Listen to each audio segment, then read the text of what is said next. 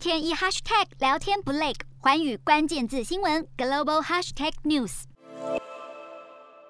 国内三十号没有本土感染病例以及死亡个案，另外新增二十四例境外移入。国际疫情方面，美国单日新增超过四十六万例，再度创下新高。尽管 Omicron 肆虐，总统拜登依然宣布从美东时间三十一日零时起解除对八个非洲国家的旅游禁令。另一方面，夏威夷观光业受疫情重创，过去每年约有一百五十万名的日本观光客造访当地，消费超过两千亿日元，但如今大减超过百分之九十六，迫使许多旅游业相关的业者得靠打零工为生。英国单日新增十八万三千多例，当局卫生官员表示，全国的社区感染有九成是 Omicron 引起。虽然新变异株重症几率较低，但住院人数依然急剧增加。根据官方统计，二十九号单日就有一万多人因为染疫住院，其中有七百多人需要躺在机械式呼吸辅助病床上。法国卫生部长二十九号宣布，二十四小时以来全国新增突破二十万大关，代表着每一秒钟就有两人确诊，疫情升温迅速。还形容如今该国疫情已经不是一波，而是大浪潮来袭。德国单日新增四万多例，数字同样向上攀升。卫生部长表示，实际确诊人数很有可能比统计出来的数字还要再高两到三倍，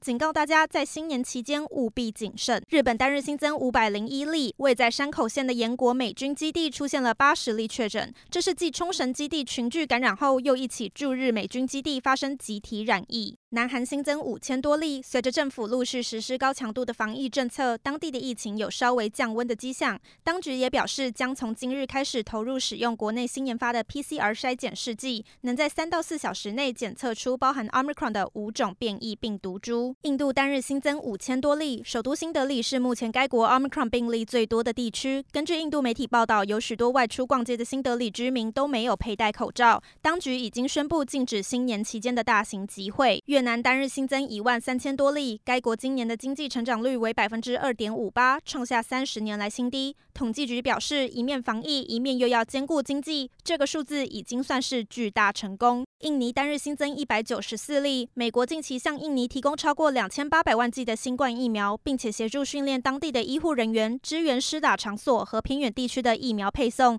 加快印尼政府达成防疫目标。中国单日新增两百零七例，陕西的西安为了抑制疫情扩散。日前禁止市民踏出家门，造成许多人在社群媒体上抱怨，甚至求救，快要断粮。南韩三星电子也公告将会暂时调整西安厂房的运作，被中国媒体解读为暂停营运。洞悉全球走向，掌握世界脉动，无所不谈，深入分析。我是何荣，环宇全世界全新升级二点零版，锁定每周三、周六晚间九点，环宇新闻 MOD 五零一中加八五。凯播二二二以及 YouTube 频道同步首播，晚间十点完整版就在环宇全世界 YouTube 频道。